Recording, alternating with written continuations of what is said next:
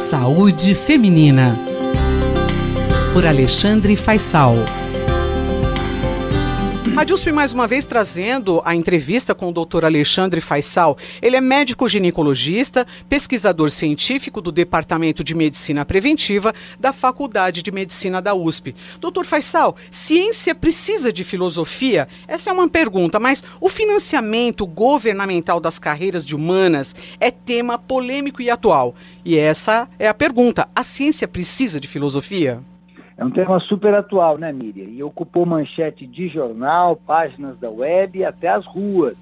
Financiamento da pesquisa em filosofia e áreas humanas, onde ela está inserida, tem sido debatido por partidários de visões políticas antagônicas. Né? Aquelas pessoas que defendem a importância da filosofia na formação de qualquer profissional e aqueles que consideram um desperdício de tempo e dinheiro. Pois bem, tem um, um editorial publicado num periódico bastante importante, chamado PNAS, que defende os primeiros, ou seja, aqueles que propõem uma interação entre ciência e filosofia, podendo ela ser útil para profissionais de ambos os lados, principalmente para os cientistas.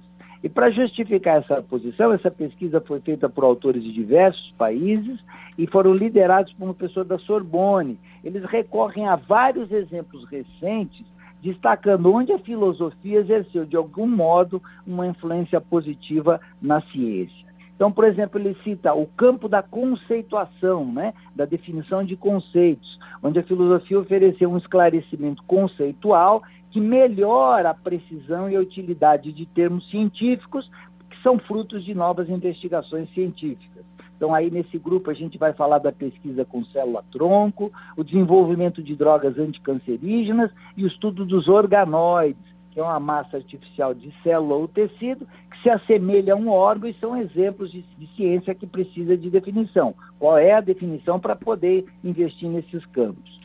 Um segundo campo interessante é que a filosofia também pode contribuir para a crítica dos pressupostos científicos, né, e auxiliar então na formulação de novas teorias e caminhos de investigação empírica. Aqui nós vamos falar da teoria da descontinuidade, que propõe que o sistema imunológico responda a uma súbita modificação a antígenos, e aí esses fenômenos é, são muito importantes para compreender, por exemplo, a doença autoimune, a imunidade aos tumores. Né? Então, nesse sentido, a, a, a crítica filosófica contribuiu para a noção do, que, do, do, do organismo como um todo que, que não é geneticamente homogêneo, mas é uma comunidade simbiótica, tem elementos estranhos, incluindo bactérias e vírus, que ora são reconhecidos, ora não, e podem ser eliminados pelo sistema imunológico.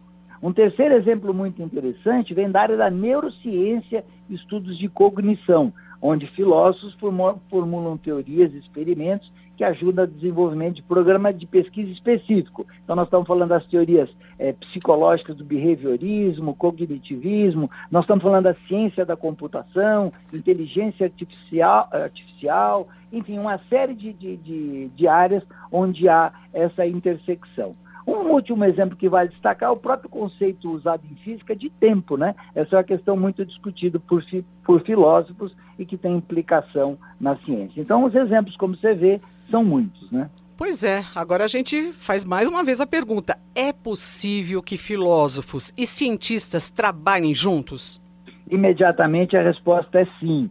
Filosofia e ciência compartilham ferramentas é, que são comuns da lógica, da análise conceitual, da argumentação rigorosa, né? Embora os filósofos façam isso com ferramentas diferentes, com diferentes graus de meticulosidade e abstração, algumas dessas, é, a, desses conceitos são muito importantes para os cientistas, podem ser úteis para os científicos. Agora, se esse filósofo tiver também um conhecimento científico, isso vai, vai melhorar ainda mais essa relação com a ciência. Né? Mas respondendo à sua pergunta, como é, promover isso na prática, essa cooperação, o editorial aqui tem uma sugestão bastante interessante. É, Para esses autores do editorial, o caminho passa pela inclusão da filosofia e possivelmente de outras disciplinas das áreas de humana nos experimentos científicos, nos congressos, na academia, nos artigos de periódicos científicos. então uma grande inserção do profissional da área de humana, em particular aqui a filosofia,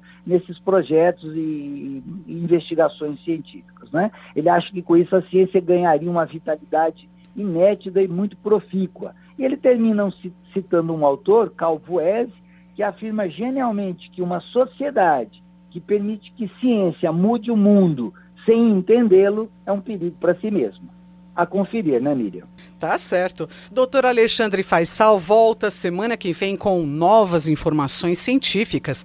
O doutor Faisal é médico ginecologista, pesquisador científico do Departamento de Medicina Preventiva da Faculdade de Medicina da USP.